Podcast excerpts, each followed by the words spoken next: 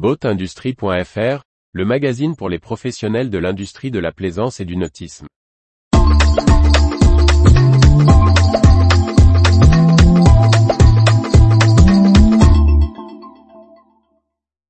Le nautisme et la plaisance sont-ils arrivés à l'âge de la retraite?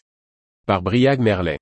Face à une pyramide des âges peu favorables, le secteur nautique a l'obligation de penser à son avenir et de l'anticiper. Un sujet qui ne concerne pas que les pratiquants, mais aussi les entreprises.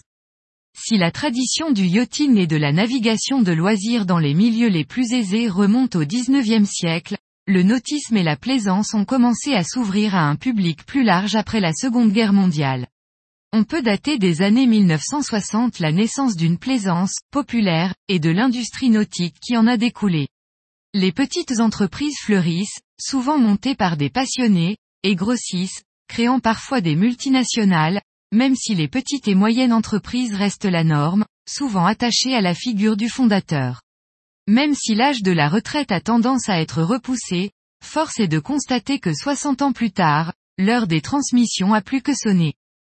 Nombreux sont les patrons du nautisme, souvent charismatiques et portant leur entreprise sur leurs épaules, qui doivent passer la main. Une opération délicate, et tous n'ont pas anticipé la situation. Si certaines grosses entreprises intéressent les investisseurs financiers, la majorité reste dans les mains d'entrepreneurs attachés au secteur. Mais pour réussir, la transmission doit être anticipée. Dans ce contexte, des exemples comme celui de JFI Yacht et de sa transmission au cadre du spécialiste de la grande plaisance montrent comme il est possible de préparer le futur, tout en reconnaissant le travail du passé et celui de ses collaborateurs. Retrouvez toute l'actualité pour les professionnels de l'industrie de la plaisance sur le site boatindustrie.fr et n'oubliez pas de laisser 5 étoiles sur votre plateforme de podcast.